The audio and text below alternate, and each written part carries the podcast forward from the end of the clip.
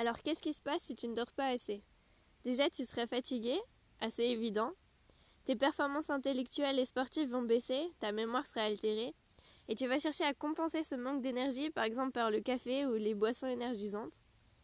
Et du coup, les personnes qui dorment trop peu, elles ont plus tendance à se tourner vers les drogues, à se tourner vers tous ces stimuli et à être dépendants. Il y a des effets auxquels on ne pense pas. J'ai lu une étude qui disait que des gens qui dormaient trop peu, il y avait quatre fois plus de chances d'être dépressifs.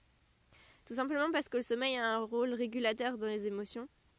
Tu l'as sûrement remarqué un jour où tu étais plus fatigué, bah, tu es plus irritable et vachement plus sur les nerfs.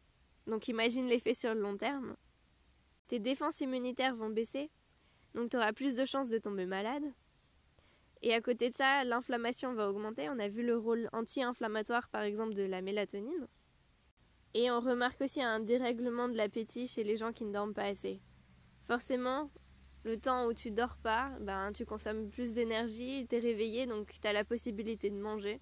Donc les gens qui dorment moins vont manger plus. Et à un long terme, ça a un effet sur le poids et aussi sur la durée de vie. Alors on n'a pas juste le problème de ne pas dormir assez, il y a aussi des gens qui ont des difficultés d'endormissement, qui se réveillent la nuit, en plein milieu de la nuit. Ça, ça peut être dû au stress ou à la peur, l'anxiété.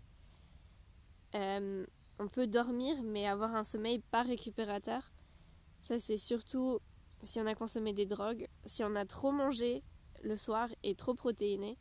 Et ça dépend aussi beaucoup de l'environnement dans lequel on dort, s'il y a trop de bruit, si la température est trop élevée. Et ensuite, quelque chose auquel on ne pense pas vraiment, c'est le décalage horaire. Même si on n'a pas voyagé, on peut souffrir de décalage horaire. Par exemple, les gens qui travaillent de nuit.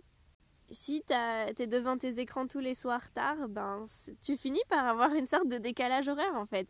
Parce que tu dis à ton cerveau, non, il fait encore jour.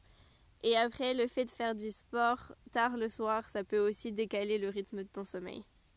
Alors qu'est-ce que tu peux faire toi à ton échelle pour améliorer ta qualité de sommeil? Pas juste le temps que tu passes à dormir, ça c'est important, on devrait tous dormir 8 heures par nuit, au moins 7 heures et demie, ce serait le minimum. Mais aussi améliorer la qualité de ton sommeil. Quelque chose de simple, c'est de manger moins le soir et surtout de manger végétarien, du coup moins de protéines parce que les protéines ça a tendance plutôt à réveiller par exemple, le glutamate, c'est un neurotransmetteur excitateur et c'est aussi un acide aminé qui fait partie des protéines. Et à l'inverse, du coup, de prendre un petit déj qui est plus protéiné, ça aidera aussi à te lever le mieux le matin. Et puis surtout, on a besoin de protéines dans la journée et c'est bon d'apporter les protéines le matin.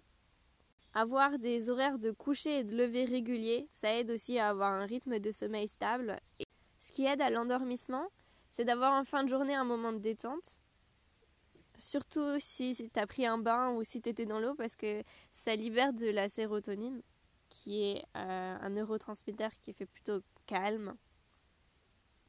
Des infusions comme avec des plantes comme euh, l'aubépine ou la valériane, ça aide aussi à calmer et à amener le sommeil. Tu peux réduire les écrans le soir, réduire leur luminosité, ajouter des filtres de lumière bleue le fait d'arrêter les drogues, c'est super important. Et l'activité physique pendant la journée, mais pas en fin de journée. Ça, c'est aussi important parce que le sport, ça a plutôt tendance à réveiller. Alors, c'est bien de s'être dépensé pendant la journée, mais juste avant de dormir, c'est pas top. Quelque chose d'intéressant aussi, c'est les compléments alimentaires. On trouve des compléments en mélatonine, on trouve des compléments en magnésium et en B6 et c'est là que je vais en parler un peu plus. Pourquoi? Est-ce que nous, quand on a des personnes qui nous disent qu'elles ont des problèmes de sommeil, on leur conseille le magnécal, qui est un complément alimentaire avec à la fois magnésium et calcium? Et aussi bien sûr euh, les essentiels dont j'ai parlé la fois dernière qui sont vraiment un complexe vitamines et minéraux. Alors pourquoi est-ce que le magnésium ça aide pour dormir? Je suis désolée, ça va redevenir un peu plus technique. J'avais parlé de neurotransmetteurs tout au début en disant qu'il y avait des neurotransmetteurs plutôt excitateurs et d'autres plutôt inhibiteurs. Excitateurs, ce serait par exemple le glutamate, la noradrénaline. Et du coup, c'est des neurotransmetteurs qu'on va plutôt trouver dans les phases d'éveil. Je veux dire en plus grande quantité. Bien sûr, on a besoin des deux tout le temps. Et des neurotransmetteurs qui calment plutôt, donc inhibiteurs comme le GABA ou la sérotonine, plutôt pour le sommeil. Et en fait, le magnésium, il est souvent libéré en même temps que le GABA comme co-neurotransmetteur. Donc déjà, c'est un point où on a besoin de magnésium. Ensuite, euh, il y a une enzyme qui transforme le glutamate, donc un neurotransmetteur excitateur, en GABA, un neurotransmetteur inhibiteur. Et cette enzyme-là, elle a besoin de la vitamine B6 et de magnésium.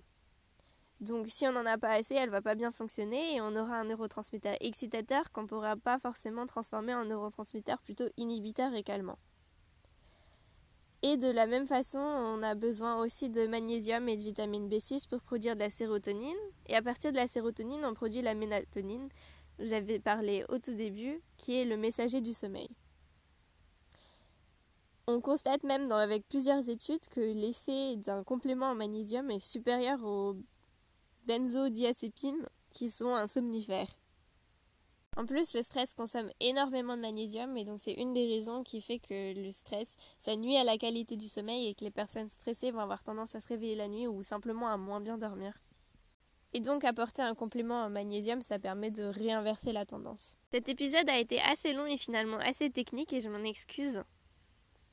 Du coup, je vais te résumer les points les plus importants pour moi. Le point numéro 1, ça serait que le sommeil c'est sacré et que t'as pas à le sacrifier par rapport à autre chose quand tu essaies de gagner du temps. Tu vas même peut-être en perdre parce que tu seras moins productif le lendemain. Regarde-moi avec aujourd'hui ce podcast. Finalement, c'est pas si important que ça si tu as compris la théorie et les, tous les détails scientifiques. Ce qui est vraiment important, c'est est-ce que tu es prêt à regarder dans ta vie ce que tu fais et comment est-ce que tu pourrais améliorer ça pour que tu puisses avoir une meilleure qualité de sommeil? Du coup, la partie la plus importante de ce podcast, en fait, c'est celle où je parle de quoi faire et comment est-ce que tu peux toi améliorer ta qualité de sommeil et dormir plus. Donc je t'invite à aller retourner voir cette partie-là et à m'écrire par message ce que tu comptes changer, ce que tu fais déjà. Et je te dis à la semaine prochaine.